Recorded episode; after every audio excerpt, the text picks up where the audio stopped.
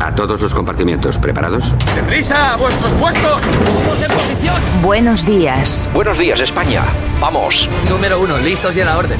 Todo el equipo, preparados. Compartimiento 2, listos y a la orden. Noticias a punto.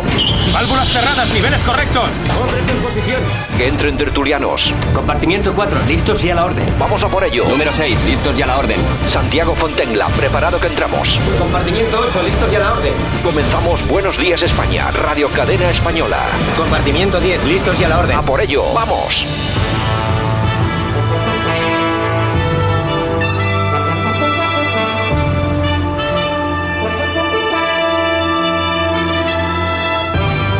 Buenos días España, 21, 12, 20, 20. Esto se va acabando, ya van llegando las fechas navideñas, las más navideñas, aunque la verdad es que es en el peor año que hemos vivido, no sé, pues los que tienen muy poca edad, desde luego, los que tenemos un poco más de edad también, quizá los más mayores recuerden alguna época peor que esta, pero la verdad es que estamos en una situación realmente complicada, complicada pues bueno, por lo de siempre, por el famoso coronavirus. Además, ahora tenemos un problema añadido a todo esto.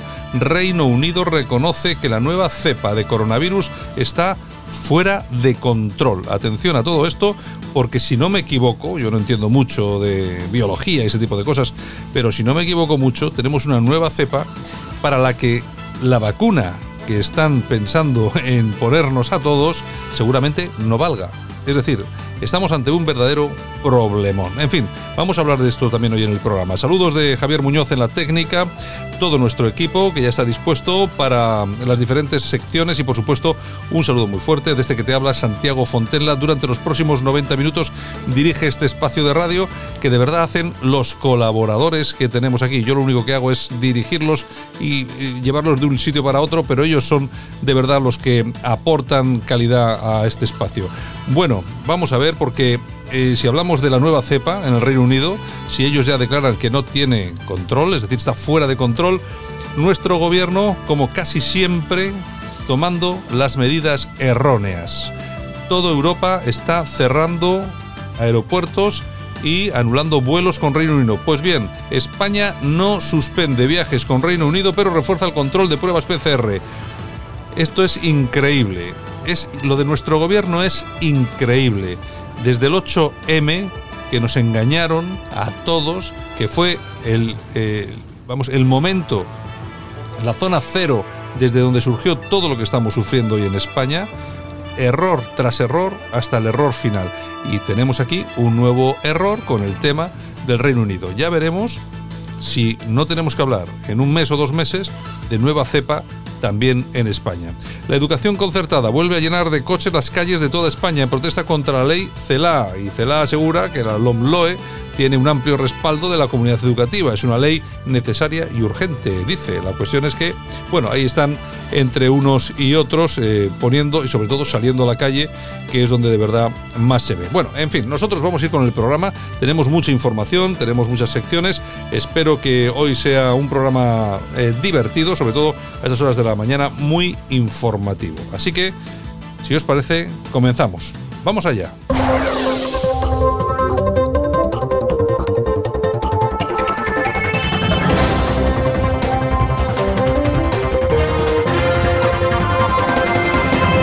Y nosotros que estamos en tiempo de análisis con nuestro primero de la mañana, con el politólogo Francisco Gómez. Don Francisco, buenos días, bienvenido. Hola, buenos días a todos. ¿Qué tal, Santiago? ¿Cómo se, estás? Se nos acabó el fin de semana. Sí, desgraciadamente. Hay que comenzar la semana con fuerza. Esta es una semana un poco extraña porque tenemos la Nochebuena, que bueno, pues parece que tienen algunos más ganas de que no la celebremos que los propios allegados de la, de, de la escalera de enfrente, ¿no? Como se suele digo, decir, porque no está el asunto nada claro y la gente todavía, pues eh, al final va a pasar lo que, lo que todos nos temíamos y es que va a haber 17 navidades distintas, es un auténtico follón, pero bueno, al final, pues como te decía, pues eh, el tema está claro, van a ser unas navidades tristes, pese a que, bueno, pues algunos intenten eh, escurrir el bulto, como está haciendo este gobierno, echándole toda la las, todas las culpas a las autonomías, que son ellas al fin y al cabo las que tienen que, las que, tienen que aplicar pues todas las restricciones, ¿no? porque al final pues eh, lo ha hecho bien y, de esta manera pues evita el desgaste. En fin, el gobierno, como te digo, este fin de semana ha estado muy tranquilo, vamos a irnos a unas declaraciones del pasado viernes, eh, damos, hoy le vamos a dar protagonismo a Carmen Calvo para demostrar un poco pues en lo que está el gobierno. La parte del PSOE pues anda liado con el tema de la memoria histórica y con lo del Poder Judicial y la parte Podemita pues está dale que te pego con el rey intentando pues eh, demostrarnos a todos que es un tema importante cuando realmente no lo es pues seguramente para tapar sus vergüenzas de cara a los posibles escándalos que vayan viniendo a nivel judicial. Vamos a comenzar con Carmen, con Carmen Calvo que nos viene a hablar de lo importante de Franco y de la memoria democrática. Este gobierno está en la dirección firmísima de recuperar la memoria democrática en todo lo que se pueda y deba. Mire, en un año y pocos días, se lo digo a usted por, por, fin, porque ya tenemos alguna edad los dos, hemos sacado a Franco del Valle de los Caídos y hemos devuelto el paso de Meirá a todos los españoles en apenas un año. ¿Van a seguir en esa línea? Vamos a seguir trabajando porque este país tiene muchas deudas pendientes con su memoria democrática. Ya saldamos una muy importante con el presidente Azaña y, por cierto, con Concepción Arenal. Está también en la Biblioteca Nacional la mujer que introdujo el derecho penal humanitario en este país y que se levantó contra el esclavismo, que este país fue el último en abolir la esclavitud en Europa. Allí está también Concepción Arenal. El presidente de la Segunda República Se lo digo porque está usted en un plato estupendo, pues somos todos. Sí, ya, ya he visto que aquí el heteropatriarcado está hundido. Eh, pero mm, quizás algún día Manuel Azaña debería reposar en España, ¿no? Sí. Si, por nosotros fuera así. Y desde luego, cuando la ley entre en vigor, hay diferentes líneas de trabajo y de desarrollo de la misma que van a consistir en repatriar, con el permiso de sus familias, si sus familias quieren, a muchos hombres y mujeres muy importantes en la historia de nuestro país que donde tienen que estar para rendirle honores es aquí. Bueno, esto, esto, yo aquí creo que hay un dato, esto de que España ha sido el último país en abolir la esclavitud. Sí, es una auténtica, es una auténtica calzoncillez, por llamarlo de una forma. Yo es que me quedo alucinado y, se, se, planta y lo suelta y se acabó, ¿eh? Y punto y final. Bueno, al final, fíjate, lo importante es que los que estén en paro, los que estén cobrando un 70% porque tengan, estén sujetos a un ERTE, los que estén con familiares en el hospital, a los que se les haya muerto cualquiera de los setenta y tantos mil personas que han fallecido por la negligente gestión de la pandemia de este gobierno, pues estarán súper preocupados por Franco, por el Pazo y porque se traigan al expresidente, al expresidente, bueno, por llamarlo de alguna forma, de la, de la Segunda República, Manuel Azaña. En fin, es un tema, como te digo, muy triste. Nos ha salido la Carmen Calvo en plan desenterradora. Le quiere quitar el título al, auténtico desenterrador, que fue el que, que sacó de, del Valle Franco, y esta pues va por el mismo camino. En fin, las cosas del día a día que son las que nos preocupan, ¿no? A ella también le preocupa mucho y especialmente pues eh, tratar de dar a la opinión pública la sensación de que es el Poder Judicial el que está tratando de invadir las competencias del Ejecutivo y el Legislativo controlados por ellos, por los socialistas y los comunistas y le echa la culpa al Poder Judicial de que son ellos los que no colaboran. Ya no solo es el culpable el PP, sino también los propios jueces. Vamos a seguir escuchando a Carmen, que ya le digo que el viernes estuvo muy salada. Curiosamente eso es lo que ha hecho el Partido Popular, ir a Europa todos los días a veces para hacer el ridículo y para hacer la anti-España continua, ¿no? Es lo que ha hecho el señor Casado, ¿no?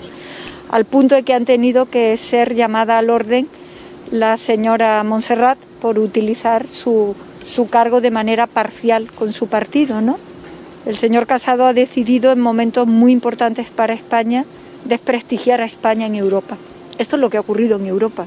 Por lo demás, lo que tenga que ocurrir en nuestro país está en nuestro país. La independencia de los tres poderes del Estado, el judicial, el legislativo y el ejecutivo, es de ida y vuelta.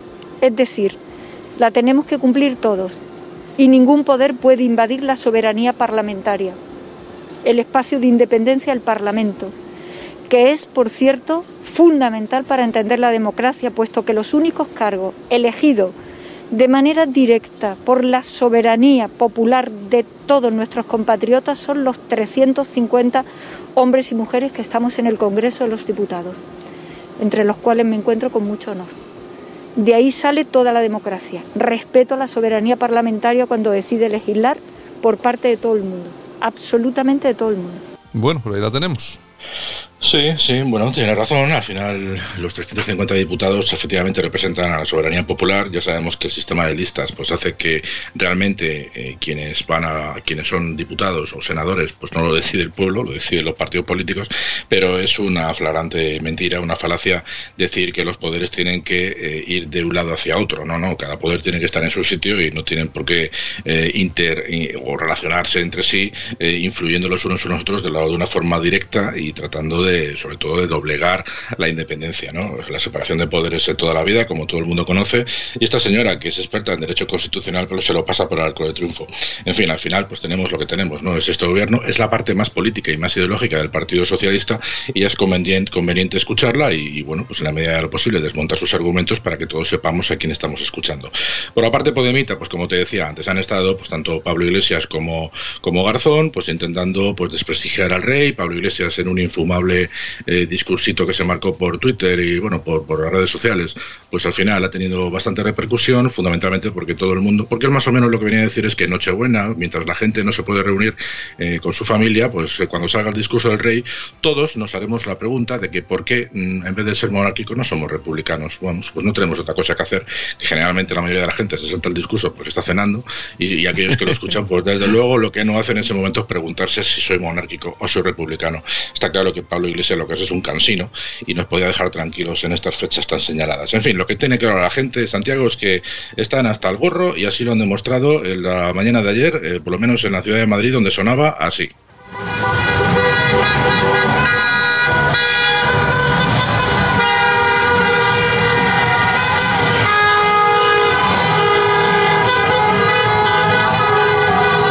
Bueno, sonaba ahí bien fuerte, ¿eh? Sí, esta es la gente que está a favor de la ley por las narices. Dos, millones, dos millones de firmas presentadas y me parece a mí que no van a servir para nada. Bueno, cualquier ley, si se presenta medio millón de firmas, es sencillamente lo suficiente para que el gobierno de turno pues eh, reconsidere lo que ha aprobado y por lo menos se siente a negociar o a escuchar a las partes que le traen todas esas firmas. Bueno, pues en el caso de, de la ley CELA, que ayer precisamente estaba la, la, la ministra pues en un, en un, bueno, pues digamos en un chiniquito que formaron ahí del, propio PSOE, hablando con otros eh, dos exministros de, de, Educación, pues hablando de lo bueno que es la nueva LOE, eh, mientras en las calles sucedía esto, ¿no? Bueno, al final hay que decir que efectivamente se han presentado por parte de la oposición más de 600 enmiendas a esta ley CELA y el Partido Socialista y, y, Podemos, lo que es el gobierno, pues no han atendido a ninguna. O sea, esto es el gobierno, como puedes comprobar, de la concordia y del entendimiento. En fin, el único que ha hablado algo al respecto ha sido Pablo Casado, que se subió a uno de los puentes que atraviesan la Castellana, junto con Almeida, con Ayuso y con Ana Camins, la cuarta en discordia, la que a veces algunos dicen que puede ser la futura presidenta del PP de la Comunidad de Madrid. Ya veremos. Vamos a escuchar a, Casado. Nosotros tenemos un compromiso con los españoles y es que en cuanto esta ley se aprobara íbamos a recurrirla al Tribunal Constitucional, a las instituciones europeas, la íbamos a derogar en cuanto lleguemos al gobierno y en nuestras comunidades autónomas íbamos a intentar parar los estragos que suponen esta ley y así lo hemos hecho. La Comunidad de Madrid, con su presidenta, ha anunciado que han adelantado el plazo de inscripción. En la Comunidad Autónoma de Galicia han dicho que el castellano seguirá siendo lengua vehicular. En la Comunidad Autónoma de Murcia lo que han hecho es también dar más posibilidades a los conciertos educativos. En Castilla y León no van a dejar pasar de curso con asignaturas suspensas. En Andalucía van a garantizar la libertad de elección de centro. Por tanto, el modelo educativo que defendemos donde gobernamos es el que la mayor parte de los españoles quiere. Libertad, calidad y vertebración. ¿Qué más le tienen que decir a Pedro Sánchez para que escuche a la calle, que escuche a los tribunales y que escuche a Europa?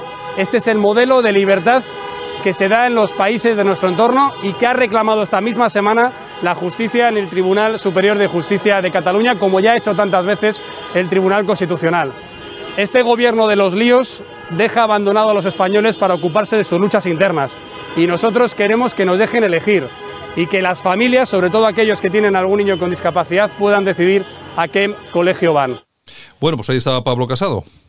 Sí, esperemos que el mismo empeño que están haciendo contra la ley CELA, pues lo empiecen a hacer inmediatamente también contra la ley de la eutanasia, que es la siguiente, que va para adelante y, como decíamos algunas veces, pues el fin justifica los medios. Es decir, todos los sábados o todos los domingos sería lo recomendable que el Partido Popular, Vox y Ciudadanos, en la medida de que estén de acuerdo, pues eh, planteen manifestaciones a nivel nacional, por lo menos para que la población tenga claro que no se está de acuerdo y el gobierno también, Santiago. Pues muy bien, si te parece, mañana regresamos con más actualidad que seguramente que nos dan van a dar mucho contenido. Muy bien, pues mañana más. Un saludo a todos. Un abrazo. Esto es Buenos Días España en Radio Cadena Española. Aquí te contamos lo que otros quizás no pueden contarte. Y la gente lo que, lo que quiere no es la comida que nos han traído. Nosotros no estamos muriendo de hambre. No estamos muriendo de hambre. No tenemos problema de ropa, tenemos de sobra de ropa. Si quieren que la gente no quieren hacer más chataras, no lo harán más. Pero tenéis que dar papeles a esta gente. Pedimos casa, no queremos albergues. Preferimos seguir estando en la calle. Tenemos que decirlo, este país es muy racista. Bueno, pues esto es lo de siempre, ¿no? Este, yo no sé quiénes son estos estos hombres en concreto. Deben ser algunas personas de alguna ONG, me de alguna ONG, alguna cosita. Pues bueno, son personas eh, llegadas de fuera y a las que yo creo yo creo que acogemos bastante bien y no lo suficiente. Quieren casas. y claro, Así no quieren, no quieren, racista. no quieren comida porque la tienen, no tienen ropa porque tienen de sobra. Lo que quieren son papeles Y casa. Que, Que no, que no albergues. que, que no albergues, que es lo que quiere cualquier español, ¿no? Es, eh, bueno, eh, una casa, una casa. Están desau- estamos desahuciando a miles de españoles todos los años por faltas de pago debido a la crisis tal y cual. Y bueno, eh, quizá lo que tienen que hacer los españoles o tenemos que hacerlos, tenemos que empezar a hacer los españoles es empezar a decir esto, ¿no? Oye, que se den una vuelta por los poblados, esos de chabolas que tenemos en nuestro país, donde viven gente de nuestro país, a ver qué dicen, a ver qué bueno, piensan. no sé, ya te digo yo que la cosa no está, la cosa no está nada clara. Buenos días, España.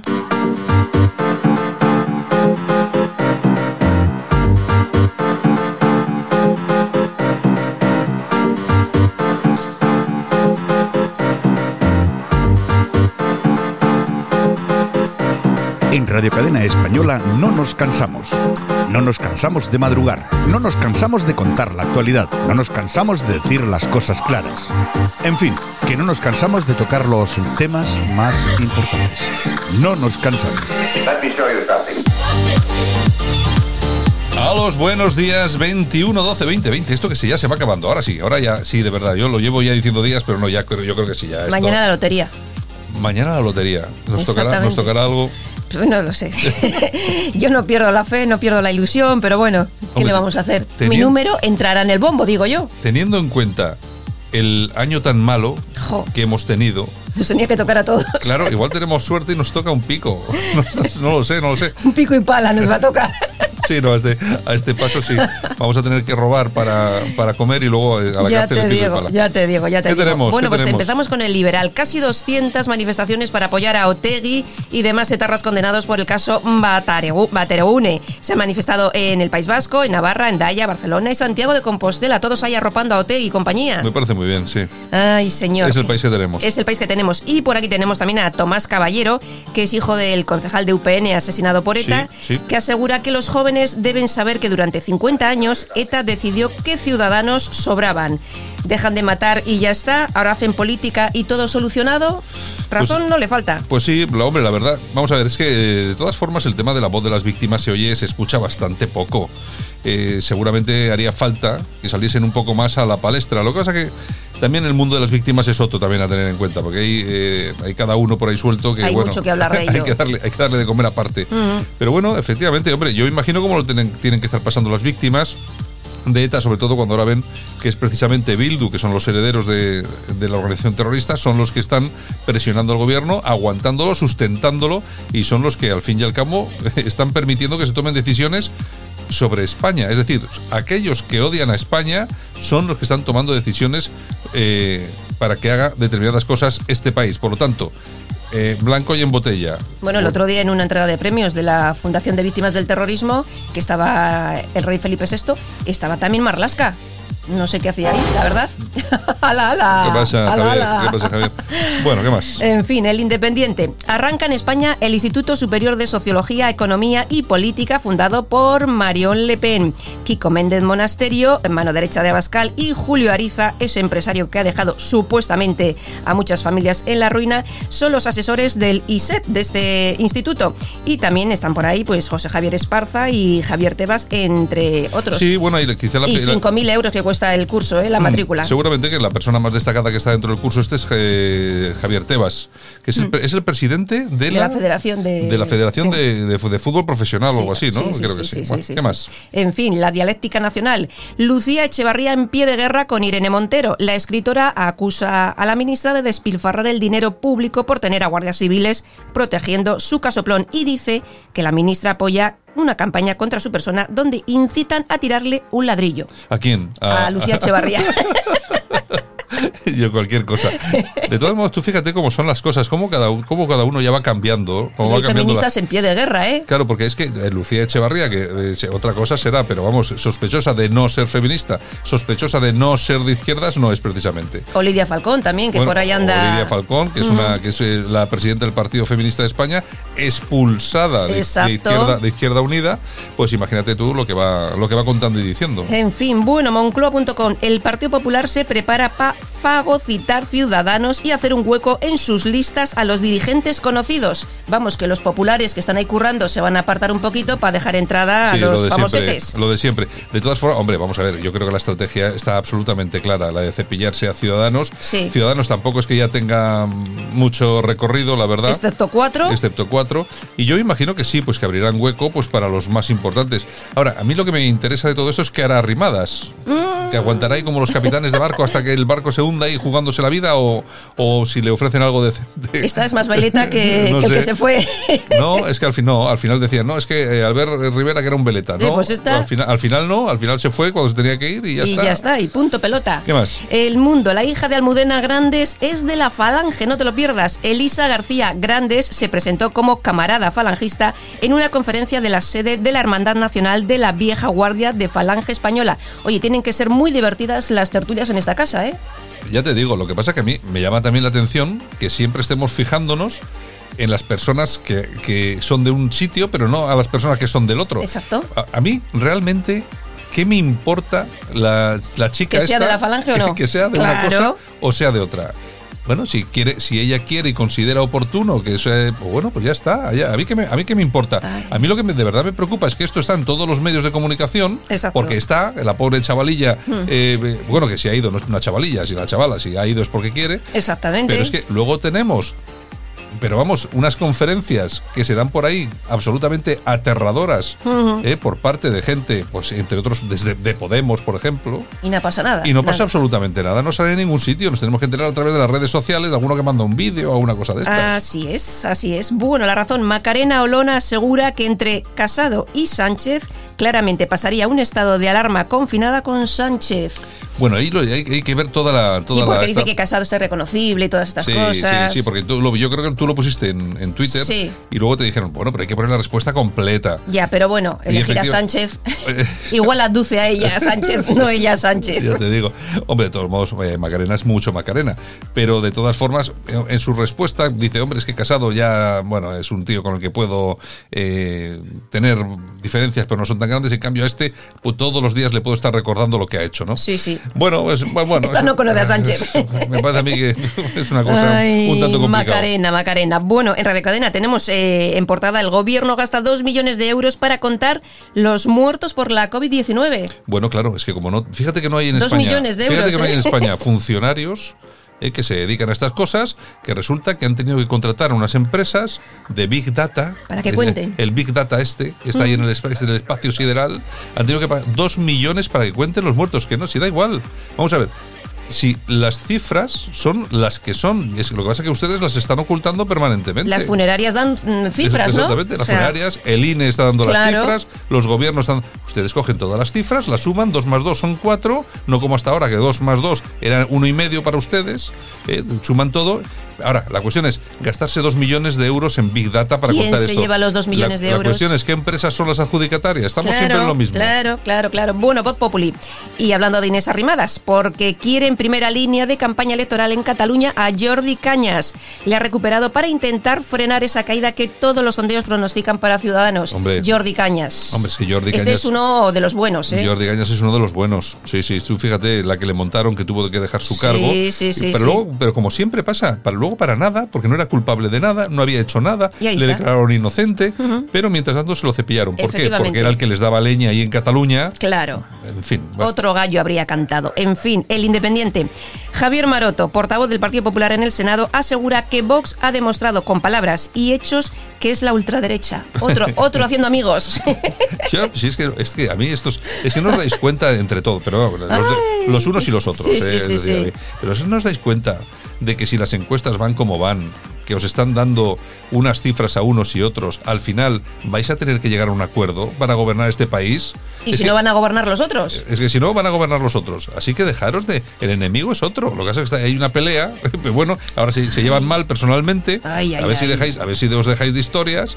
Porque al final, el ciudadanito de a pie, el ciudadano de este país de a pie, es el que está sufriendo en primera, en primera línea de batalla. Ni más ni menos. Estrella Digital. La Audiencia Nacional procesa al abogado de Puigdemont por blanqueo de fondos procedentes del narcotráfico, Gonzalo Boye, que fue condenado, hay que recordar, por secuestro de ETA a Emiliano Revilla. Bueno, y es el tío, yo creo que es el dueño de la revista Mongolia, También. que está todo el día, básicamente, y perdón por la expresión, descojonándose de todo el mundo. Y luego fijaros qué tipejo. Es un tío que ya estuvo vinculado efectivamente con ETA. Claro. Ahora, con el blanqueo de dinero del narcotráfico. Sito Miñanco. Y este tío es el que, desde su revista humorística, entre comillas, que de humorística tiene bien poco, es el que nos dice cómo tiene que ser este país. Es que, vamos, es que estamos siempre permanentemente en manos de lo peor, de la peor calaña que tiene este país, pues en manos de eso estamos. Pues peor que vamos a ir. El confidencial. Hola, me llamo Poli Díaz y pego hostias como tranvías. ¿Qué ha pasado? ¿Qué es eso? Pues que el potro de Vallecas planea regresar al ring en un año. Buah. Dice que si Tyson lo ha hecho, también él. Está el pobre, bueno, yo lo he visto en, en- en fotos y Sí, tal. Está un poco. Vive en, en un chabolo, como dice él ahí en Vallecas. Pero un chabolo a qué te refieres? chabolo. O sea, un chabolo de estos de chabolo. Exactamente, igual. Oye, igual. qué pena, oye, qué Todo pena. lo que ganó y, y dónde estuvo en lo Hombre, más alto. Es la mala, la mala cabeza, las drogas, y tal. las malas Hombre, compañías. ese, ese poco, poco recorrido va a tener. En fin, así, así. venga. Bueno, Podemos denuncia que se intensifica el acoso al domicilio de Iglesias en Galapagar. Este fin de semana se han debido manifestar allí cuatro Sí, y se ha intensificado. Se han ido cuatro. Sí, sí, sí, sí, les han molestado, les han molestado. En fin, ¿qué le vamos a hacer? De, Bueno. todas, de todas formas, vamos a ver cómo se han extendido en las multas a la gente que, que andaba por ahí. ¿eh? Ya te digo. Y la Guardia Civil haciendo un papelón. La Guardia Civil haciendo un papelón. Oye, ¿eh? todos los que se concentraban delante de mis negocios no pasaba nada, nadie les decía nada. En fin, ¿qué le vamos a hacer? Y ya reconoce que será necesaria una tercera dosis de la vacuna en 2022. Es que ahora dicen que, van a- que, que la vacuna va a estar aquí dentro de, de ya. O sea, ya, ya está. Sí, ya, ya, dentro ya. de 10 días está la vacuna. Mm. Bueno, esto es que hay que cogerlo yo. Yo no sé, a mí, yo, yo respeto a todo el mundo, ¿no? No sé qué pensarán nuestros oyentes, pero desde luego yo prefiero que se vacune gente antes que yo, a ver qué pasa. Oye, ayer Urcuyu decía, cuidado con la Navidad porque no tenemos vacunas. Sí. Tal cual. No sé, a ver, a ver, yo, yo de todas maneras, vamos a ver, esto de juntarse mucho es malo, pero esto- lo de la vacuna yo sigo pensando que es, es una Peor. cosa horripilante. O sea, que pongan en marcha una vacuna en ocho meses, Mm. ya veremos a ver qué pasa. En fin, la tribuna del País Vasco.com.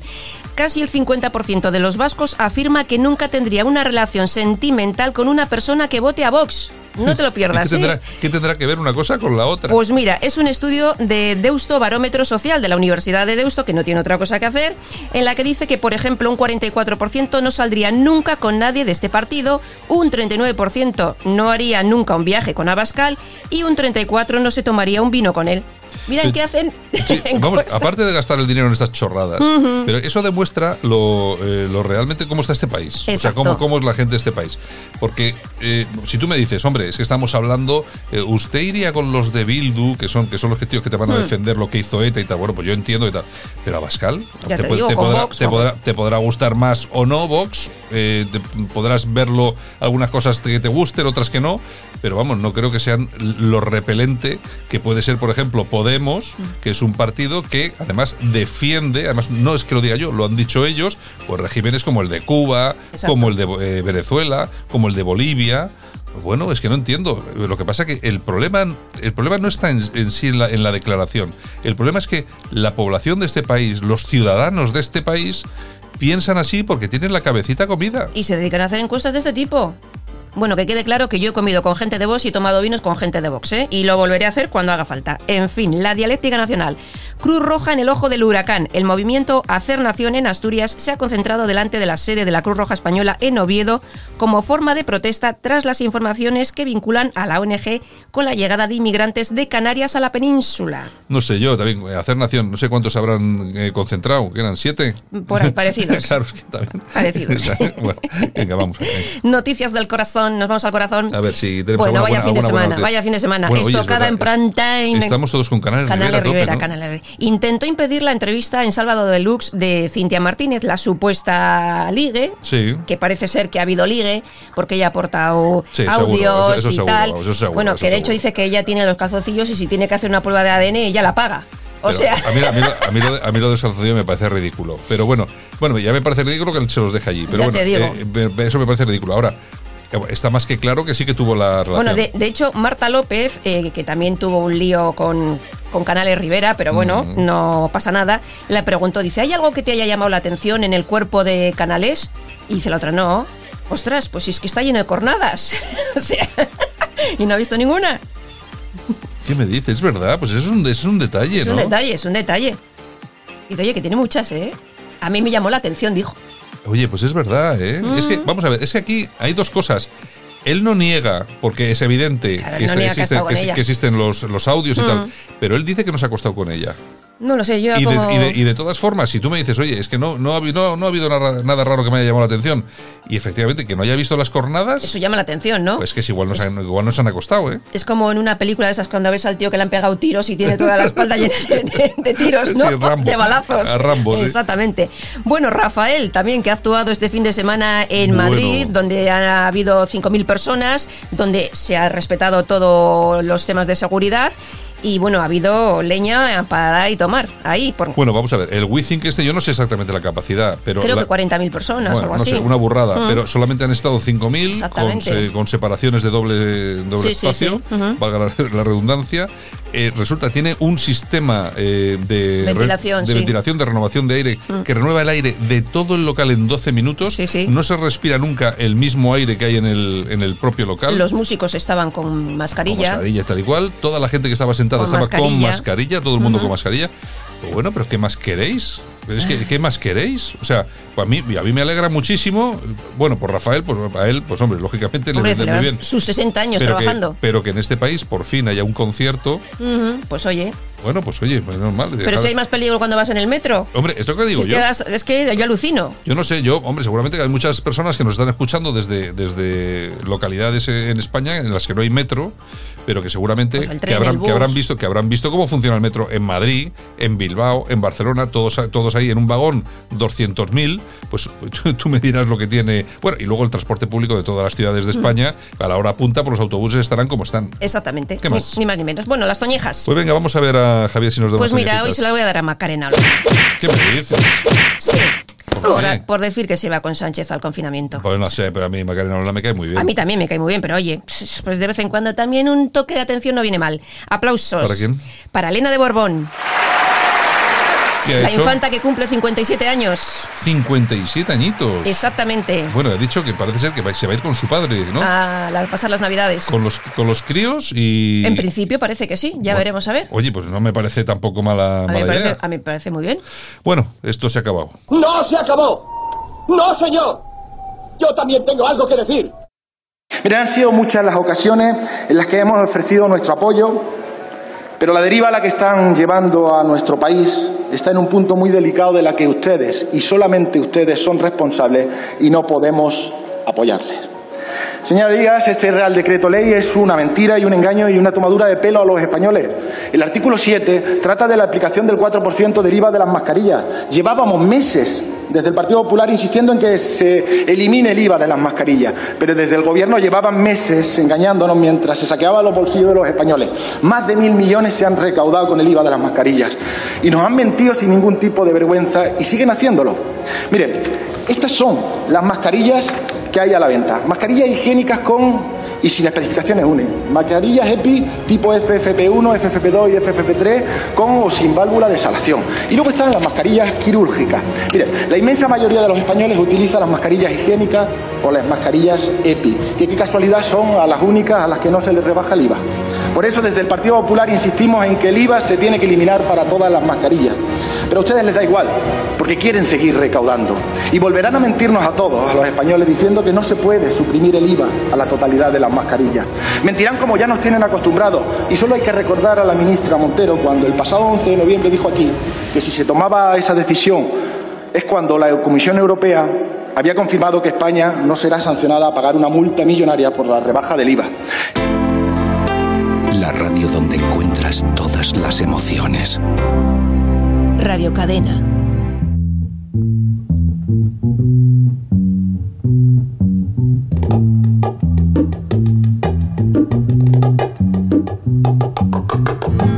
Tal día como hoy del año 1947 nace Paco de Lucía, músico y compositor español considerado el mejor guitarrista de flamenco del mundo.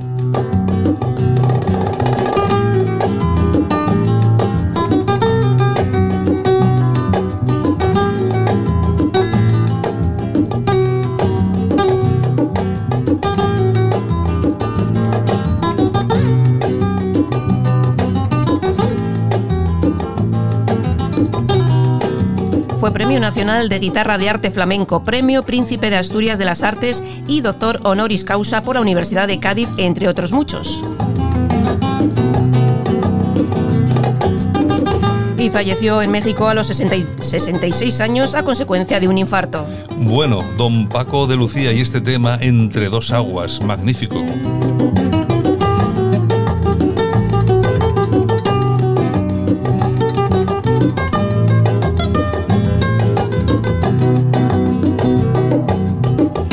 También tal día como hoy, pero del año 1937, nace la actriz Jane Fonda. Cumple 83 espléndidos años.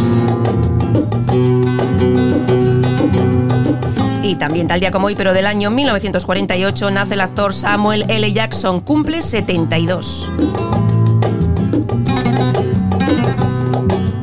Tal día como hoy, pero del año 1937, se estrena Blancanieves y los siete enanitos, primer largometraje de dibujos producido por Disney. Y nos vamos al año 1960 porque tal día como hoy de ese año nace el cantante y músico Loquillo, cumple 61 años. Y tal día como hoy también, pero del año 1977, nace el presidente francés Emmanuel Macron, cumple 43 años.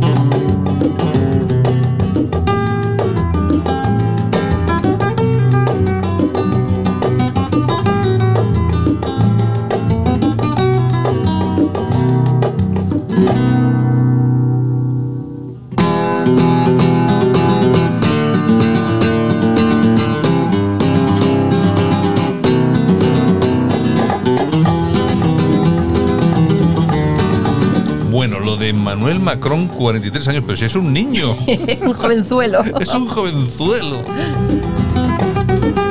Bueno, qué bueno Paco de Lucía, ¿eh? Un genio. Bueno, Yolanda, pues mañana regresas, ¿no? Bueno, sí, a ver si toca la lotería pronto, pronto. O sea, si, si no toca la lotería no vuelves ya más. Sí, sí, yo aunque toque la lotería vuelvo. Ah, vale, vale. Venga. Un besito, hasta mañana. Nosotros continuamos ahí con Paco de Lucía y continuamos también con la información en Buenos Días España.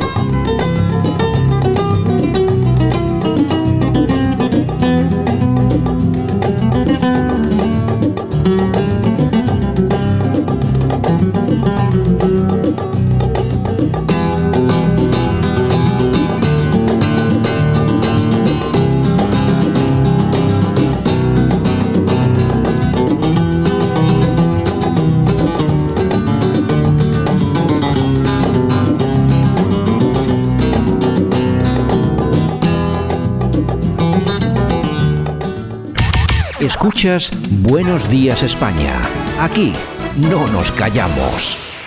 Y nosotros comenzamos tiempo de tertulia este lunes. Nos vamos hasta Murcia. Allí tenemos al profesor Sergio Fernández Riquelme. Don Sergio, buenos días. Buenos días, Santiago. ¿Qué tal, qué tal estos días? ¿Cómo se prevé la Navidad por Murcia?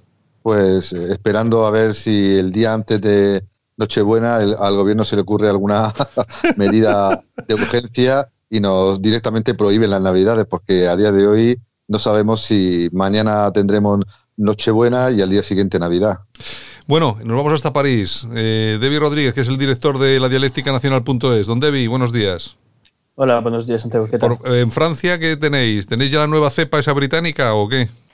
Pues sí, pues sí, acaban de cerrar los vuelos entre, entre Francia e Inglaterra, lo, lo hicieron todos los países, salvo España, no sé por qué. Es que, estos, son así, son así, no, no aprenden. Bueno. Sí, dicen, tenemos que hacer una, tener una respuesta europea al mismo problema y todo el mundo cerrando las fronteras y ellos dejando abiertas, ¿no? O sea, este gobierno ya es de, o sea, es para, es, es que es para llorar, o sea, es que ya está para llorar. Yo, es que hay una cosa que no acabo de, que no acabo de entender. Vamos a ver, mm, eh, dos cosas importantes. Una, surge una cepa, una nueva cepa del virus. Nos están diciendo que no hay demasiados problemas, pero a la vez empiezan los países a cortar los vuelos porque saben que incluso las vacunas que están preparadas, depende cómo sea esa cepa, igual ni valen para esta nueva para esta nueva cepa del virus. Y por otro lado, tenemos a todo el mundo cerrando fronteras y el gobierno, nuestro gobierno, nada, pues esto es Navidad y aquí no no pasa nada, Sergio. Hombre, yo creo que como mínimo se tendría que haber tomado la medida de cerrar de cerrar vuelos con el Reino Unido, ¿no? Sí, pero España, desde la famosa manifestación del, de marzo, va por detrás siempre de los acontecimientos, bien por ignorancia o bien por incapacidad. Pero además eh, se une las mentiras que estamos viendo continuamente, tanto de nuestro gobierno como de los gobiernos eh, eh, supranacionales, ¿no? que han vendido una vacuna en tiempo récord prácticamente sin pruebas y ahora, como dices tú, posiblemente ni valga, ¿no? Y ya hemos visto que muchos líderes eh, creo que soberanistas eh, se han dado cuenta de que esto es un, perdóname la expresión, un rollo macabeo y no se van a vacunar, ni Bolsonaro, ni Putin, ni, ni, muchos más, ¿no? Entonces, pues eh, estamos siempre en esa, ese día de la marmota desde marzo, de no saber, de mentiras continuas y de cambios de última hora que, como he dicho antes, pues nos pueden dejar directamente sin Navidad. Hay una cosa que está clara, Debbie, si hay una nueva cepa y la vacuna, lógicamente que está preparado para un virus muy concreto, si no vale, es decir, toda esta operación que están montando se quedaría en el aire. Todos aquellos que se vacunen, aparte de someterse voluntaria u obligatoriamente a los efectos secundarios de las famosas vacunas, es que luego yo creo que no va a valer absolutamente para nada. Yo creo que el bicho este es bastante más malo de lo que nos han contado, ¿no? Sí, es muy malo. O sea, eso nos recuerda el tiempo muy malo de la gripe española, ¿no? Que de española solo tenía el nombre porque los únicos científicos que se habían atrevido a examinar el virus eran españoles, ¿no? la cepa esa también se ha detectado en Italia. O sea, cuidadín, porque eso nos puede llegar muy rápidamente, porque cuando empieza en Italia, pues ya está en el continente y, adiós, ¿no?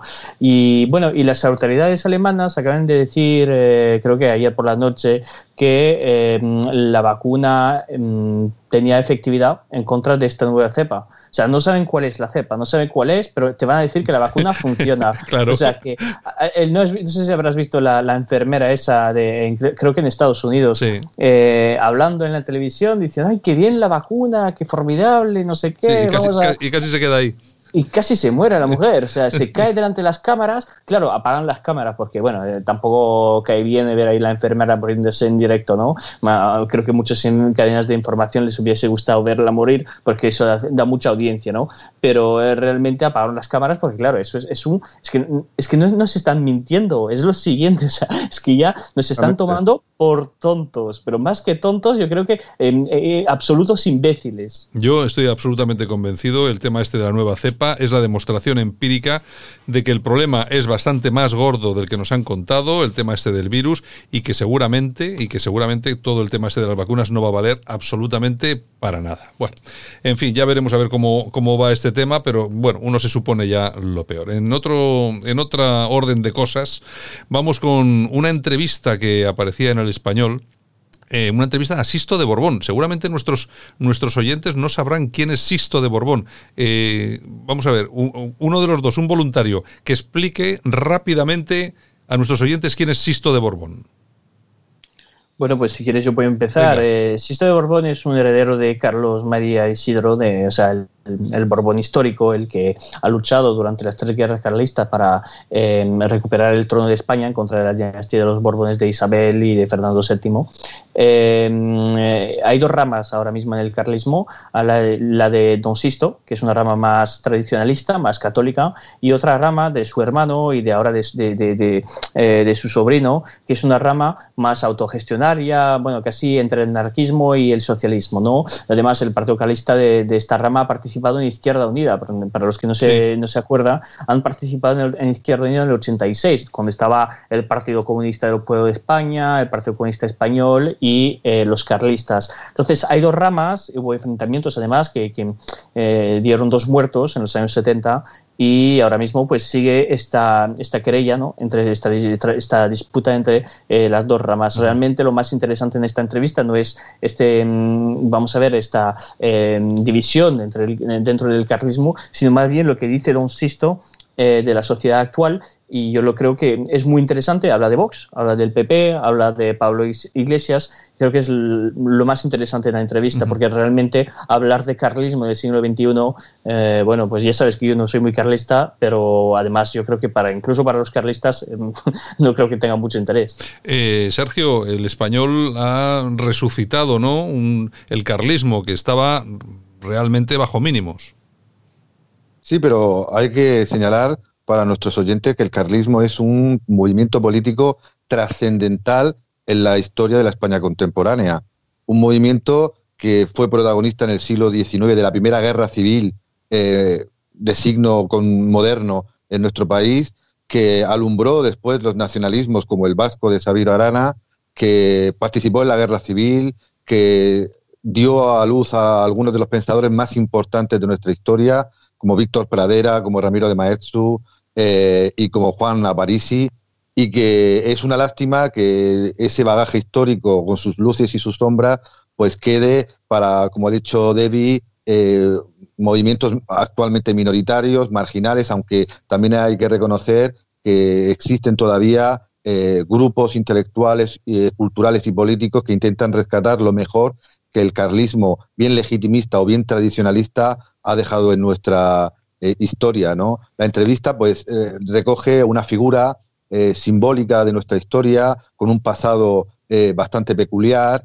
y, pero también establece algunas señas de lo que debería ser el tradicionalismo futuro, es decir, desligado de causas imposibles, de banderas creo que ya roídas por el pasado, y sobre todo intentar, como hacemos desde muchas tribunas, conseguir actualizar lo mejor de nuestro pasado, tanto eh, religioso como secularmente, eh, buscando eh, el bien común desde diferentes puntos de vista. Me parece muy interesante de esa entrevista el volver a ese regionalismo tan histórico en nuestro país y que supere pues estas luchas cainitas en terrenos de taifas y sobre todo deslegitimen a esos nacionalismos secesionistas que surgen de manera directa o indirecta de este foralismo del carlismo y que a día de hoy son un peligro para la convivencia y la unidad de España.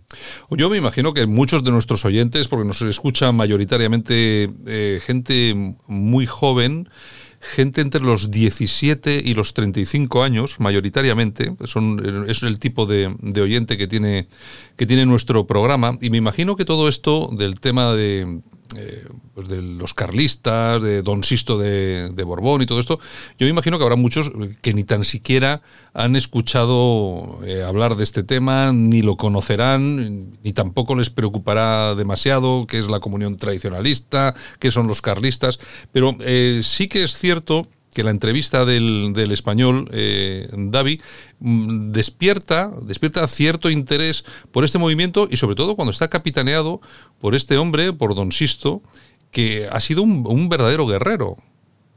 Sí, Don Sisto ha estado en la, en la Legión Española, eh, lo echó Franco, claro, porque había entrado con eh, una, una, identidad distinta a la suya, o sea, disimulado, lo, lo echó Franco, después entró porque su padre, creo que, creo que es su padre o su madre, que es portugués, que viene la, de la rama de Braganza, del, del Duque de Braganza, entonces, entonces entró en, en, el ejército portugués, hizo la guerra de Angola, que es una guerra más violenta que, que bueno, del siglo XX, o sea, mm, la segunda parte del siglo XX, la guerra de Angola es de lo peor que ha habido, ¿eh? a nivel de humano es muy, muy malo, ¿no? Pero ha tenido mucho, yo creo que es un hombre valiente, es un hombre valiente, ya sabes que yo no soy tradicionalista, pero es un hombre valiente y yo creo que por lo menos eh, tiene una voz que es un poco distinta de la de muchos políticos que eh, ni han estudiado, eh, ni han hecho un máster, o sea, roban el máster, te hacen una, tesis que realmente no le han escrito ellos y por lo menos este hombre ha tenido una vida. O sea, eso es lo que nos falta en, dentro de en política española. Es,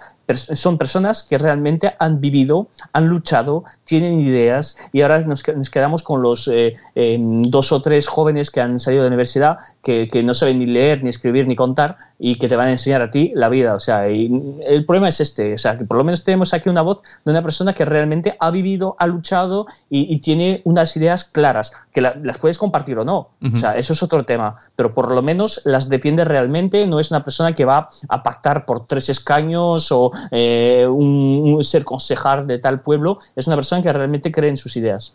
Eh, Sergio, dice don Sisto de Borbón, reclamo el trono para traer la monarquía tradicional. Sin catolicidad no hay España y se refiere a la dinastía, al rey don Juan Carlos, bueno, y a, la monarquía que vivimos hoy en España como dinastía liberal.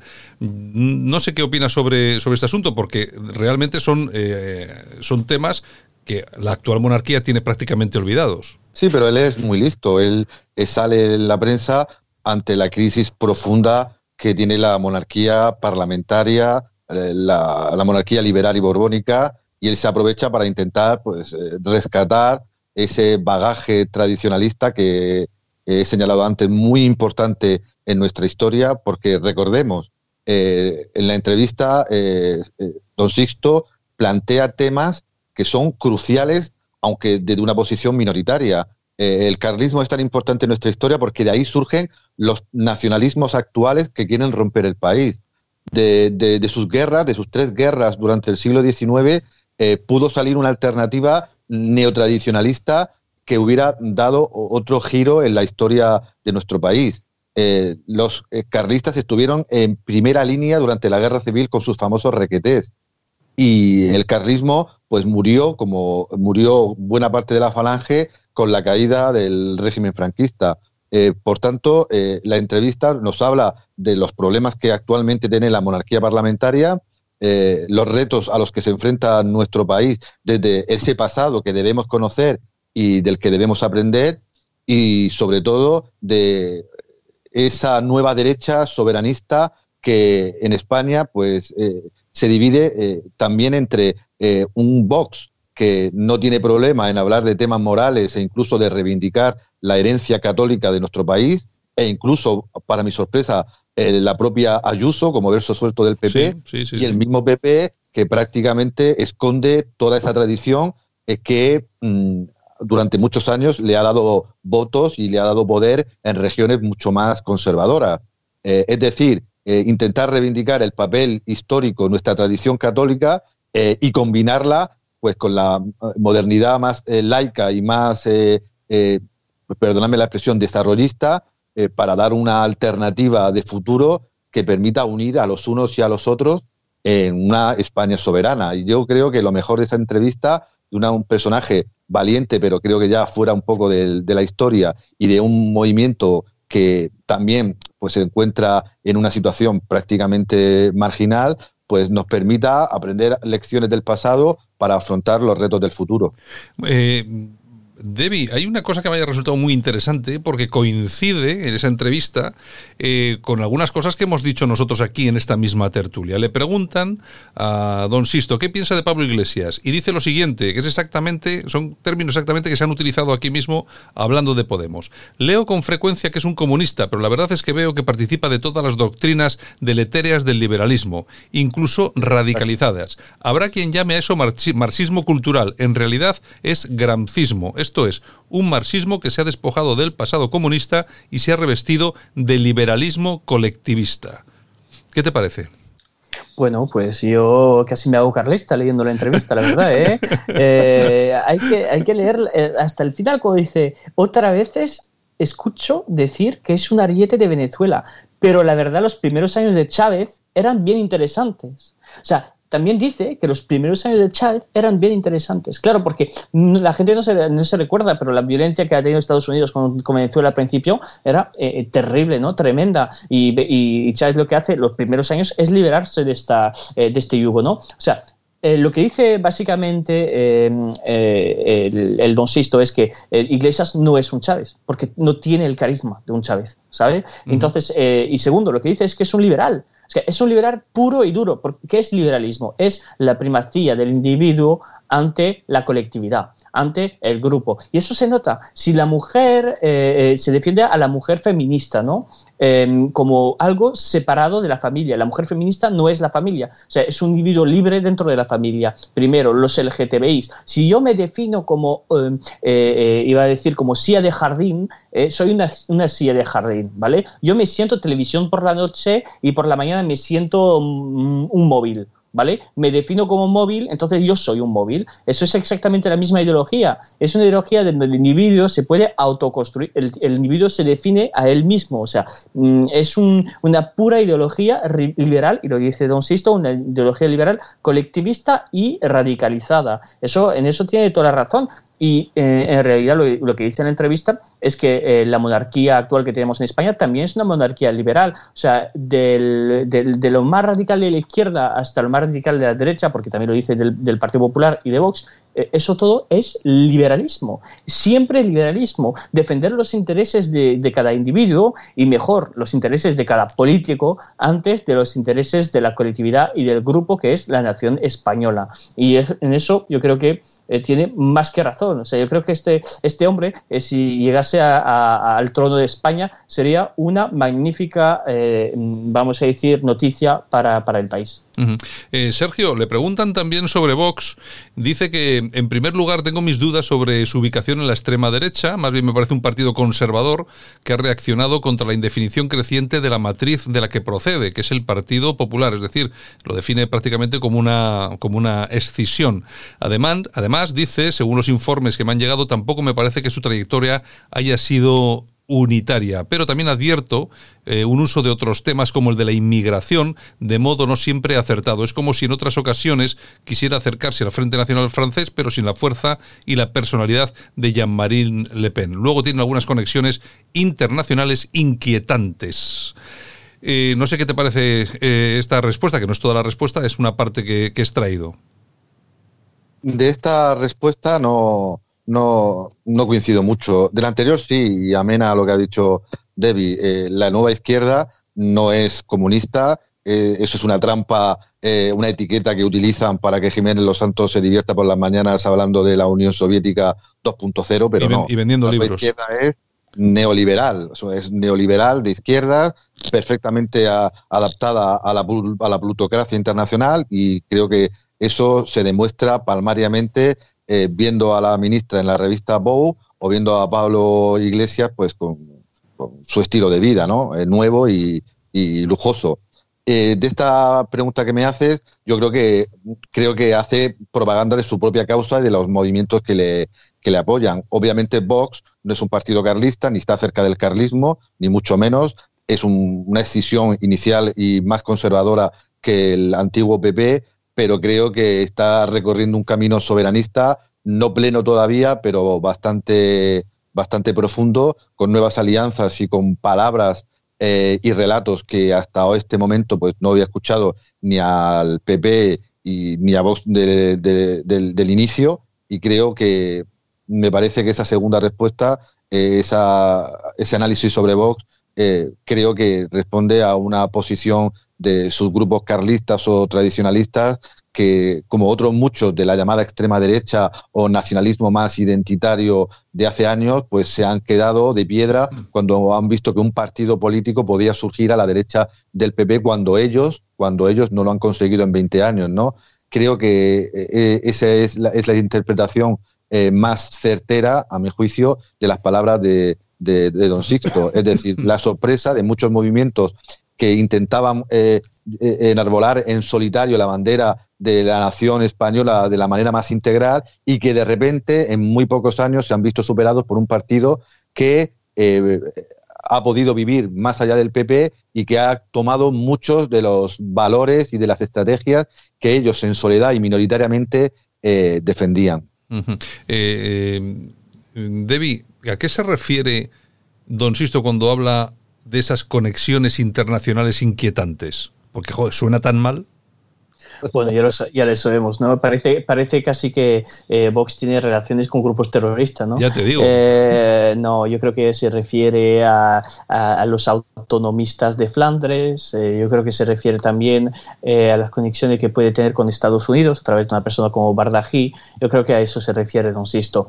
En eso estoy de acuerdo con, con él. voy a discrepar un poco con Sergio. O sea, es la primera vez, pero bueno, empezamos eh, por, con esta primera vez. Eh, eh, voy a discrepar un poco. Yo creo que en eso tiene razón. Tiene razón de que Vox es una decisión mm, conservadora, mm, o sea, eso en eso estamos de acuerdo, pero lo que dice Don Sisto es una crítica a la Constitución.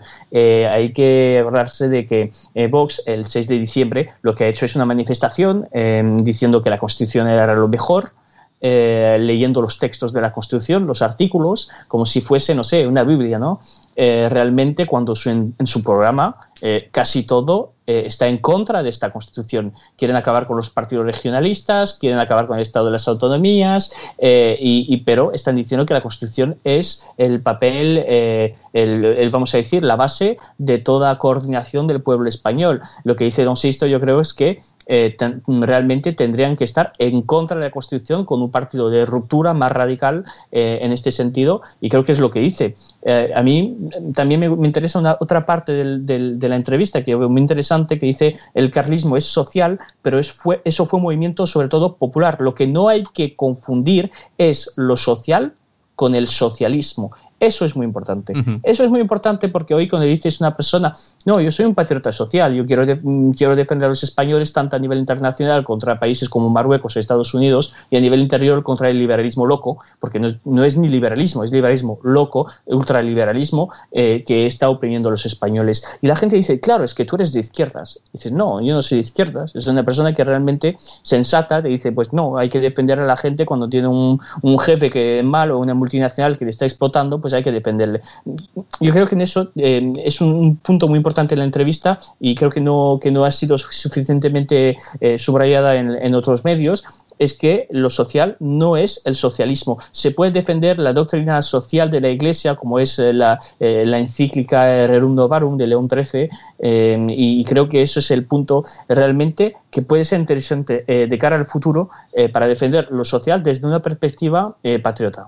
Hombre, es que esto es igual que esto de ser de izquierda, ¿no? Que siempre te dicen, no, es que izquierda es marxista. Bueno, es que claro, la gente, lo que pasa que tampoco es el momento de, de empezar a hablar de estas cosas, pero bueno, hay un socialismo que es premarxista y que, y que lógicamente solucionaría eh, muchos debates de este tipo. Pero bueno, tampoco es el momento, ya charlaremos sobre ello. Bueno, de lo que se apunta en la entrevista es que cuando dice este, estas Vox sale de, este partido conservador, del Partido Popular, porque, al que define como matriz, porque dice que eh, es víctima de una indefinición creciente. Yo eh, estoy de acuerdo en que hay muchas cosas del Partido Popular que eh, cada día entiendo menos, hay otras que sí, sigo entendiéndolas, pero hay algunas que no las entiendo. Y si os parece, cambiamos de tema y nos vamos hasta Andalucía, porque allí Juan Moreno, que es el presidente del, de la Junta de Andalucía, del Partido Popular de Andalucía también, ya ha dicho, ha dejado claro que va a haber que vacunarse. Es decir, la Junta de Andalucía adelanta que si alguien quiere ir a eventos o viajar, tendrá que estar vacunado. El presidente Juan Moreno adelanta que va a poner un certificado o carnet para saber quién se ha inmunizado y quién no. Yo no sé muy bien, Sergio, si esta es la misma gente eh, de hace eh, ocho meses y si esta gente sigue defendiendo de verdad la libertad. El famoso mito de Jano Bifronte se puede aplicar como metáfora a cualquier partido político y el PP pues también tiene sus dos almas, ¿no? Y además sus dos tendencias, como bien ha mostrado Ayuso en las últimas semanas. Eh, recordemos que el liderazgo popular en Andalucía es eh, heredero de la tendencia de Soraya Sáenz de Santa María y del grupo de Núñez Fijó, un partido popular muy socialdemócrata, eh, muy intervencionista y que es capaz de adoptar medidas intrusivas en la vida de las personas eh, propiamente globalistas.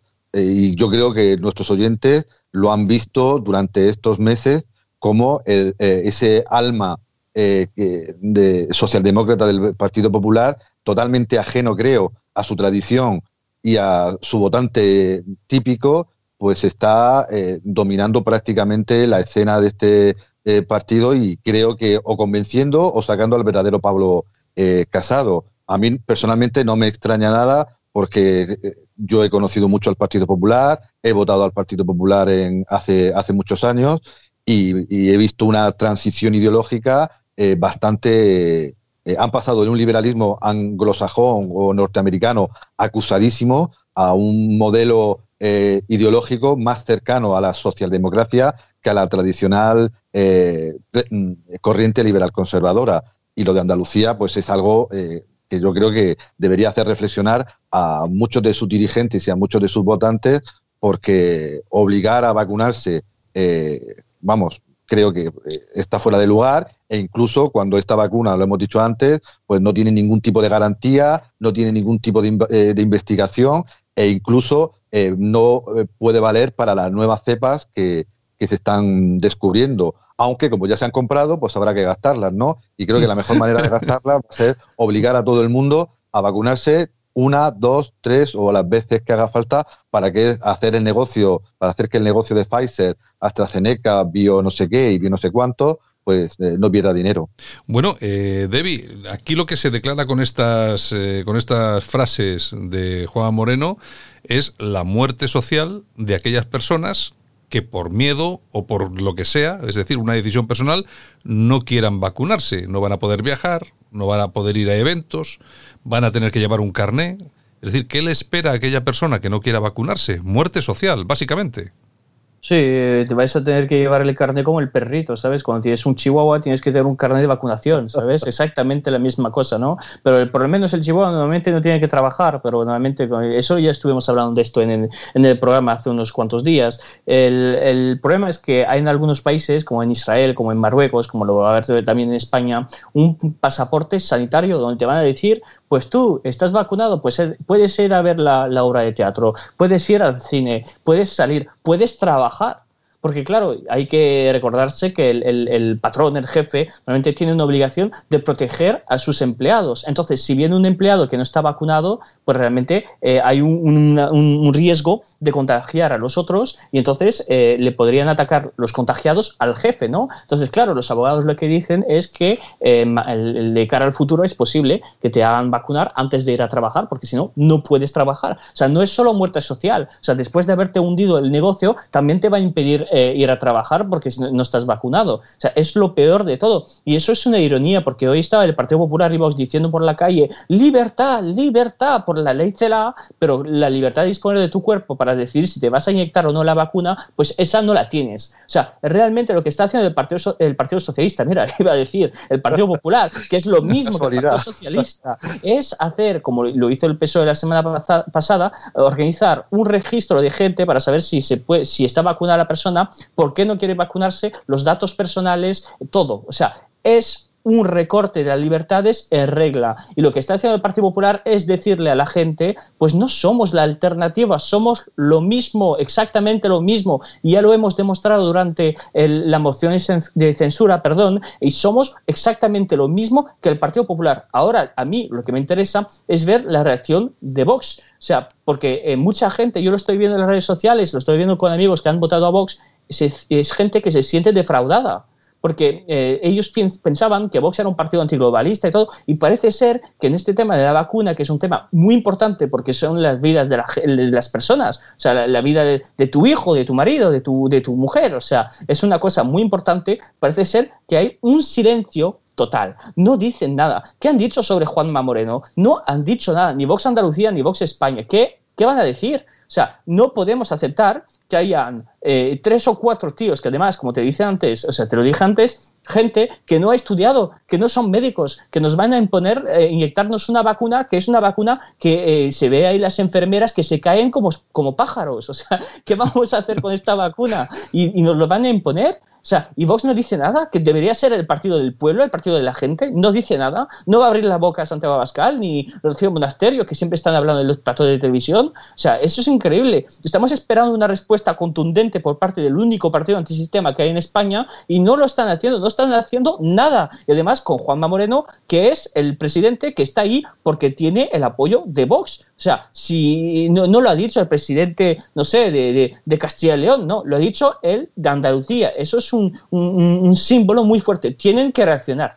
Bueno, señores, se nos acabó el tiempo. Un abrazo muy fuerte, profesor Sergio Fernández Riquelme, y un abrazo muy fuerte a David Rodríguez, director de la dialéctica nacional.es. Un abrazo a los dos. Un abrazo, Santiago. Un abrazo. Escuchas Buenos Días España. Aquí no nos callamos. Y nosotros en ese afán que tenemos por recorrer cada día España de norte a sur, de este a oeste, en esta ocasión nos vamos hasta el norte, al norte de todo, nos vamos hasta Navarra, nos vamos hasta Pamplona, porque ahí tenemos además un buen amigo del programa, Fernando José Vaquero Oroqueta. Don Fernando, buenos días. Buenos días, Santiago. Bueno, eh, de nuevo nuestro programa, en esta ocasión otra vez por nuevo libro, nuevo libro, nuevo libro titulado La constelación masónica, un tema que a pesar de todo y a pesar de que transcurre el tiempo sigue teniendo mucho interés, entre otras, bueno, nos lo vas a explicar tú ahora, pero entre otras cosas porque eh, somos muchos los que creemos que la masonería sigue existiendo, pero no solamente como tal, sino que tiene mucha mucha fuerza, mucho peso, mucho poder en, en la sociedad actual en la que vivimos yo no sé si es así, pero uno tiene la sensación de que la masonería está de moda, por lo menos, ¿no, Fernando? Sí, eh, ciertamente se siguen publicando muchísimos títulos eh, sobre masonería, empieza a haber bastantes artículos que tratan el tema y luego hay un material inmenso en Internet y en redes sociales, vídeos de todo tipo.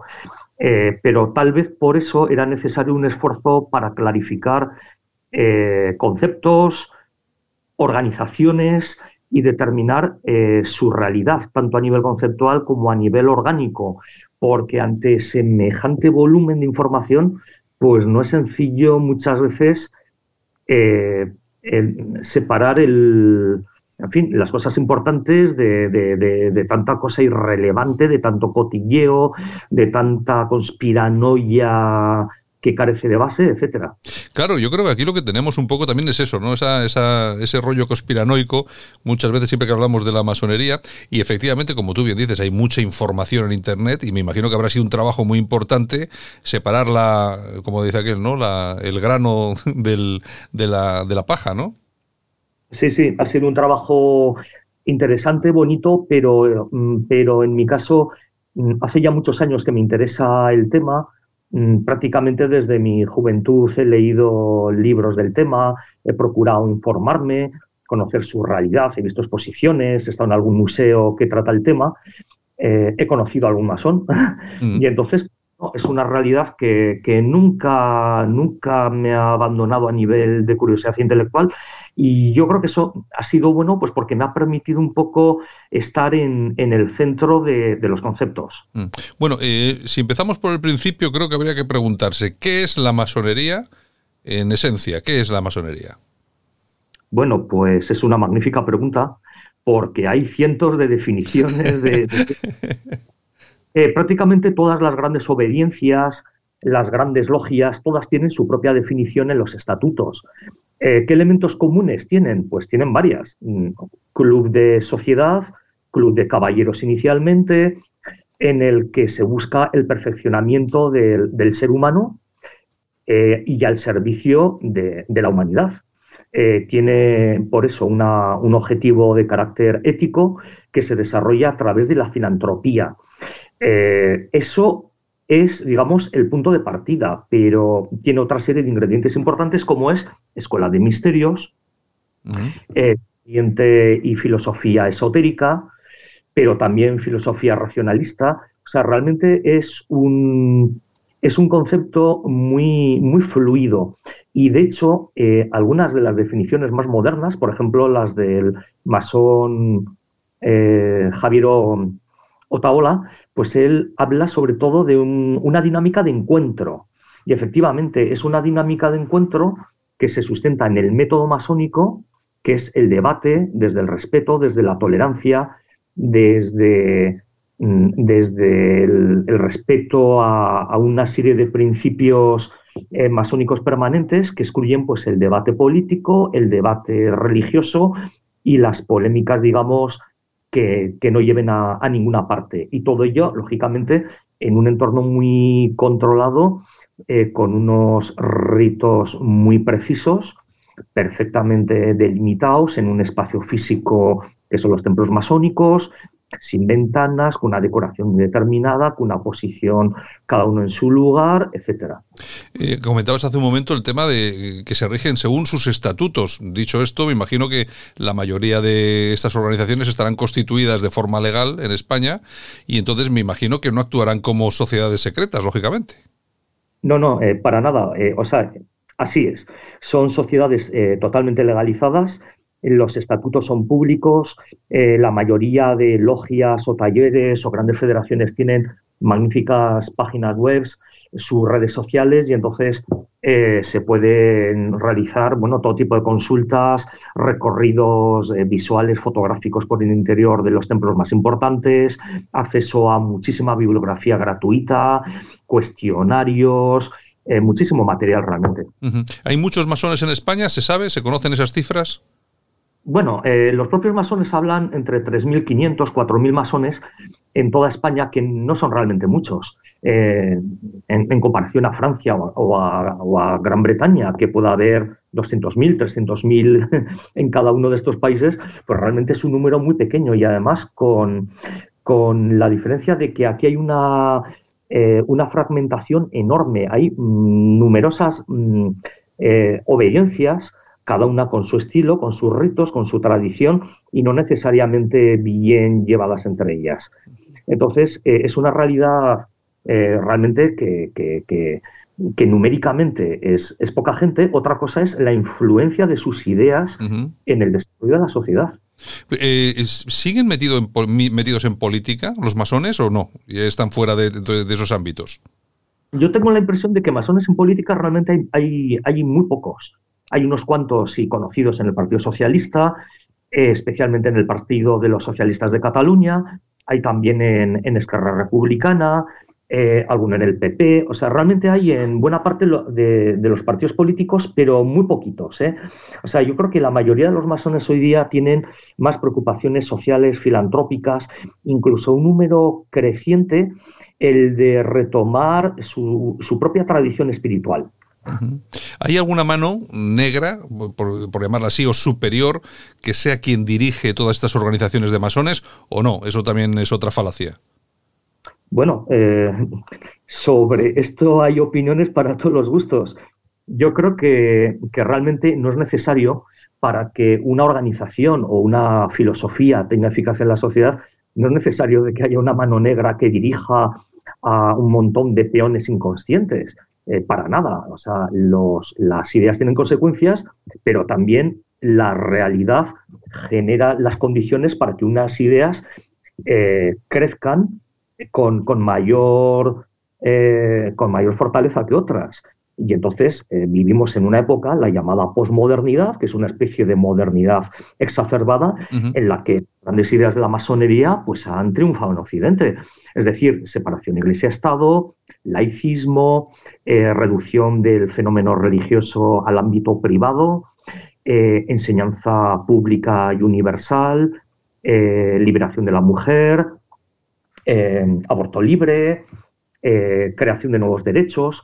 Todo ello forma parte del, del legado filosófico masónico, pero ojo, no solo de la masonería. Es decir, si la masonería es un, por decirlo en términos marxistas, un, intelectual orgánico privilegiado de la modernidad, ha habido otros muchos más. Incluso podríamos decir que la propia Iglesia Católica u otras iglesias cristianas han eh, favorecido este desarrollo de la modernidad porque muchas veces las ideas que han anidado en Occidente pues forman parte de su acervo.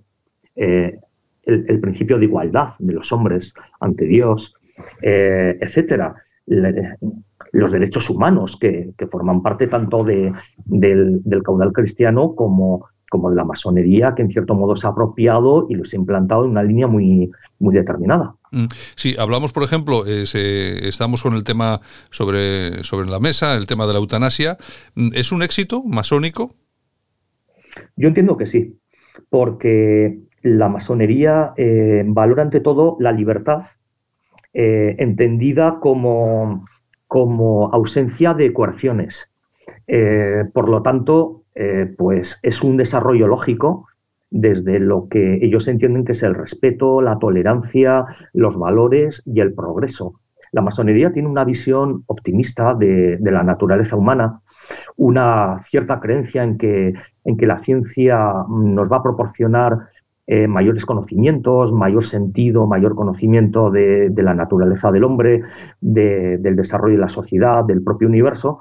Y entonces, pues en esa línea eh, eso no quiere decir que todos los masones compartan la ley de eutanasia, ¿eh? Ni mucho menos. Hay masones que son activistas pro vida, hay masones que han destacado por, mm, por, la, por la legalización de la eutanasia en España y en otros países de Europa, pero forma parte de, la complejidad del fenómeno masónico. O sea, porque realmente, mm, aunque hemos empezado la, la entrevista con una propuesta de definición, realmente mm, si hablas con masones, cada masón tiene su propia definición, porque el método masónico lleva a una pluralidad de respuestas. Eh, hay sugerencias, hay símbolos, hay propuestas en, sus planchas, en sus escritos, en sus estatutos, en sus ritos, pero luego es la libertad de cada, de cada masón que en su desarrollo, en su evolución personal, social y humano tiene que proporcionar sus propias respuestas. Ojo, y unas respuestas que no tienen por qué ser definitivas, que pueden evolucionar.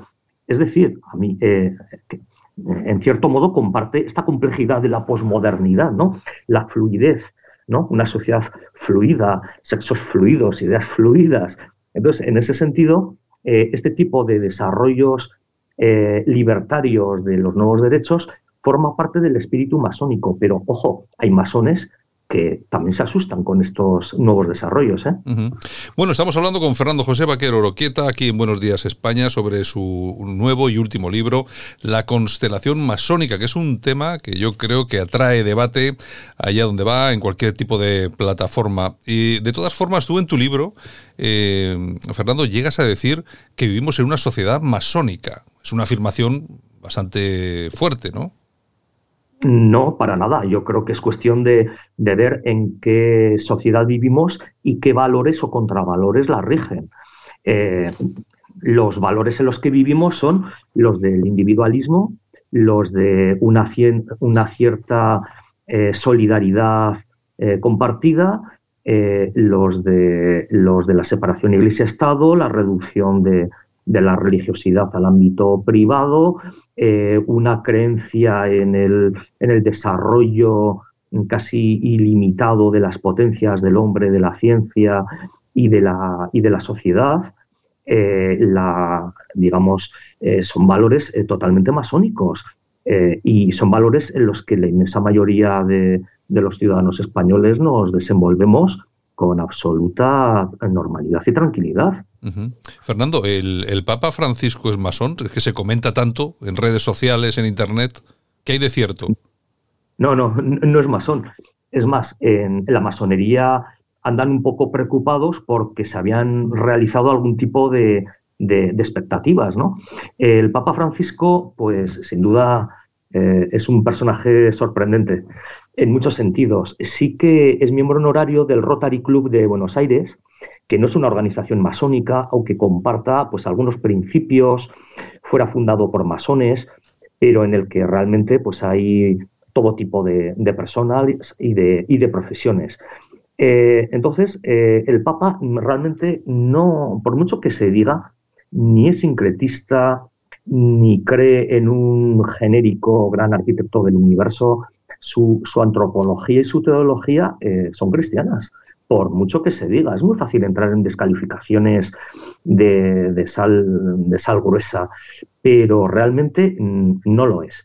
eh, que ha habido algunos guiños, que ha habido algunos comentarios, que ha habido algún prefecto por ahí que ha realizado algún tipo de declaración, digamos, de, ahondar en los valores comunes, etcétera. Ha habido alguna cosa, pero realmente no ha habido ningún tipo de cambio en la posición de la Iglesia Católica con la masonería.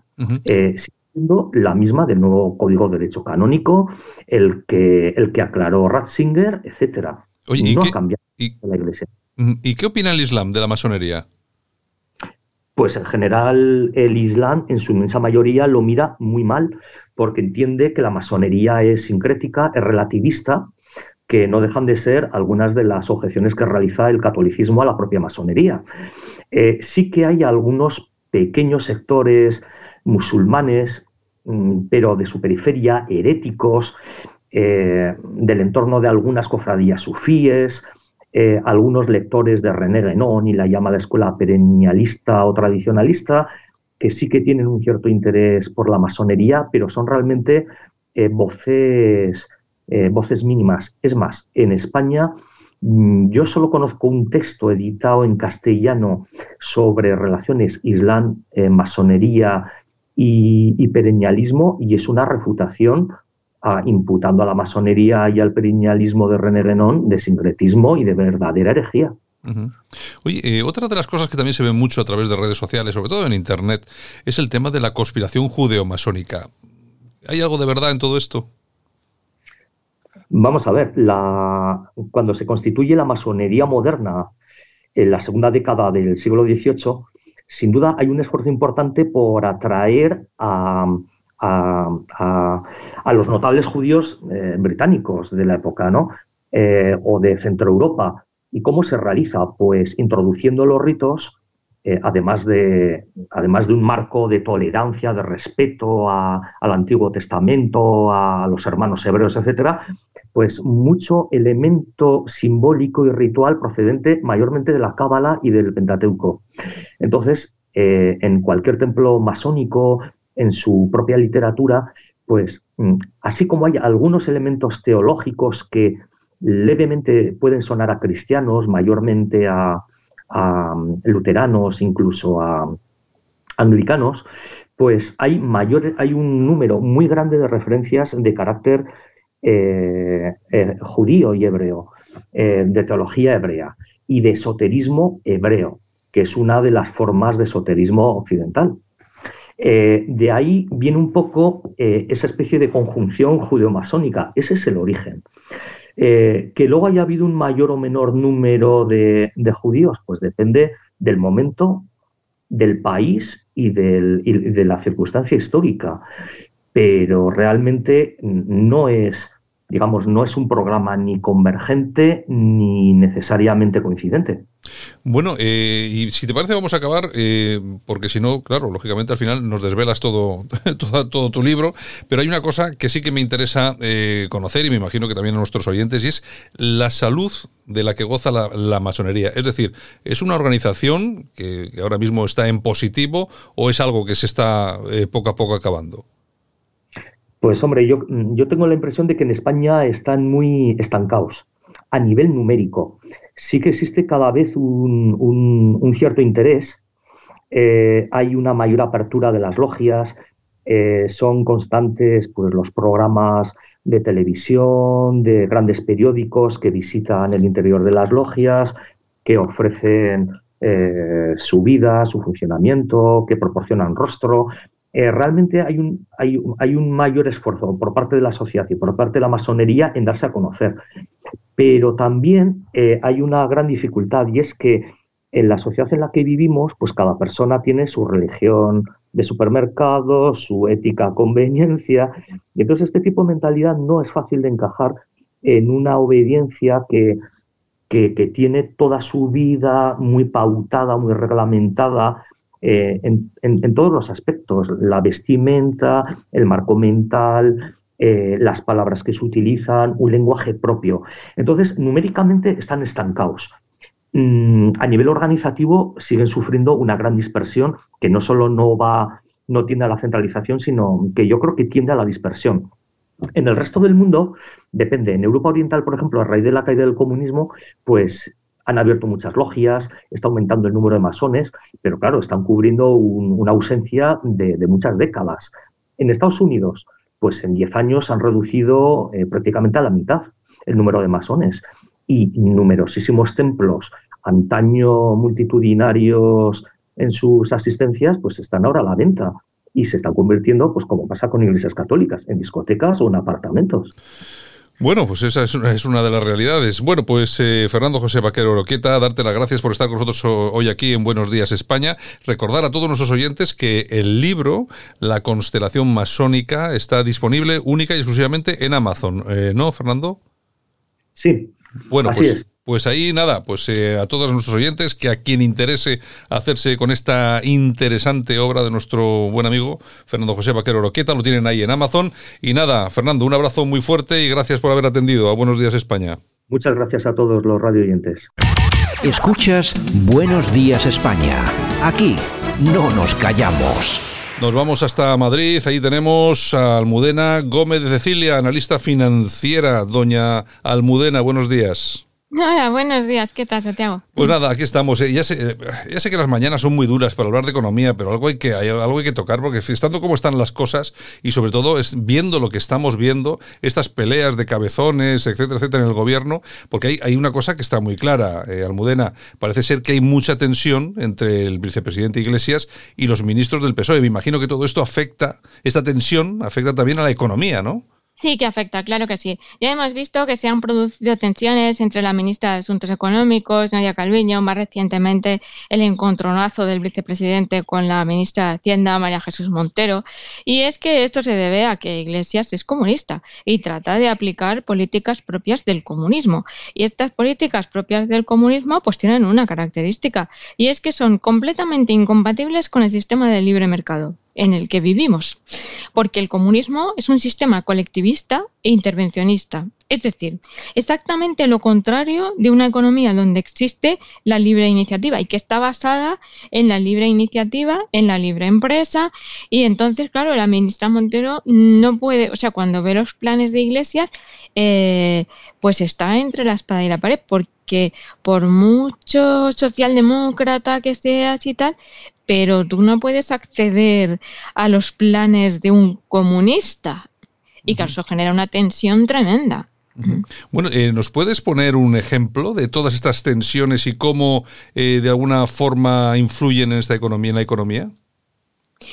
Sí, ha habido muchos choques. Hemos visto ya muchos tira y afloja, por ejemplo, últimamente entre lo del salario mínimo interprofesional, que ahí ha empezado todo a saltar por los aires y, y uno, uno de los motivos más recientes del choque entre Iglesias y Calviño y, Montero, que Calviño se, se, aparta y deja la otra, pero, pero claro, eh, en el fondo es ella, eh, la, que, la que da la cara es la Montero, que fue la que en el pasillo lo cogió por banda, pero mm, es porque ya tienen una secretaria de Estado que, se, que es la de la Agenda 2030, que ha dicho, esta se llama Ione Belarra, me parece, Mm, que, nada, que ya hay que intervenir en el mercado inmobiliario. O sea, claro, porque los comunistas lo primero que atacan en primer lugar es la propiedad privada sobre los inmuebles, porque es una de las bases del funcionamiento del mercado. Entonces, eh, ¿cómo lo van a hacer? Pues eh, mediante la ley de, vivienda, tocando el, el, arrendamiento de vivienda. De momento, del arrendamiento de local de negocio no han dicho nada, pero todo se andará. Bueno, el, Ione, Belarra, me, creo que es de Podemos, ¿no? Sí, sí, es de Podemos, claro. Sí, sí. Entonces, eh, esto se proponen hacerlo mediante la reforma de la legislación porque ellos toda ley que no les viene bien, pues una de dos, o la esquivan o la cambian.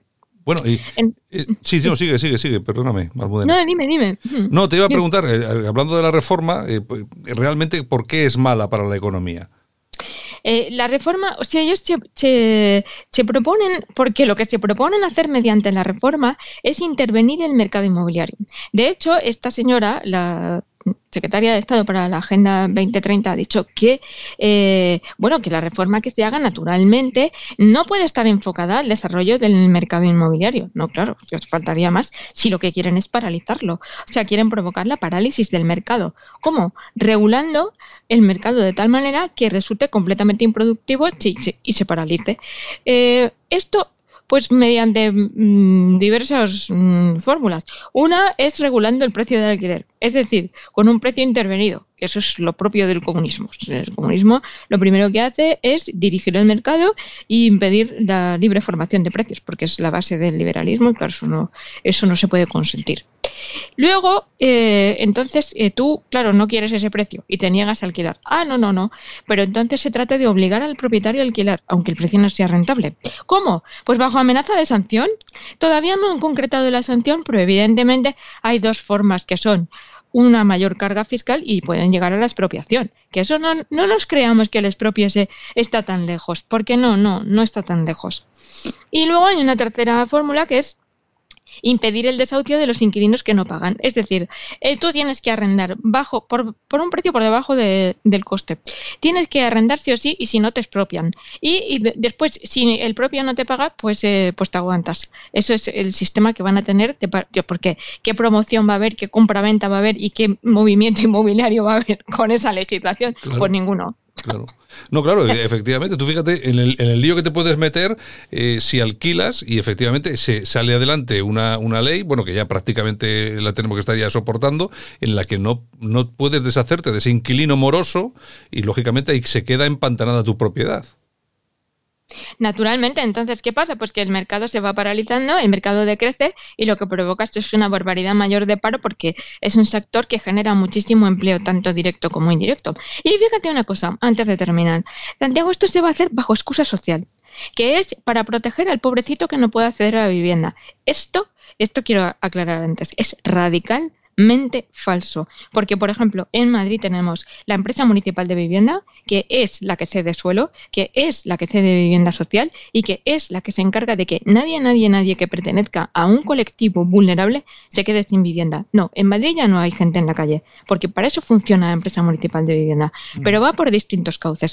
El hecho de que se dinamice el mercado inmobiliario, se genere riqueza, se genere empleo, permite que con ese dinero y con lo que se recauda de unos impuestos razonables se dé vivienda social. No hace falta cargarse el mercado para dar vivienda al que la necesita.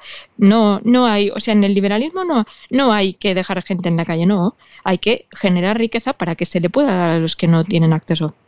Bueno, pues Almudena, Gómez de Cecilia, muchas gracias por estar esta mañana con nosotros. Hay que repetir, hablar de economía. Muy bien, muchísimas gracias. Escuchas Buenos Días España. Aquí no nos callamos.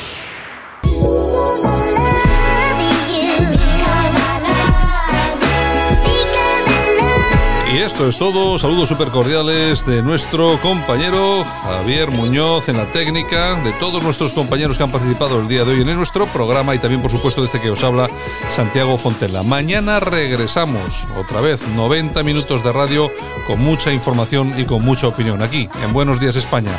Chao, hasta mañana.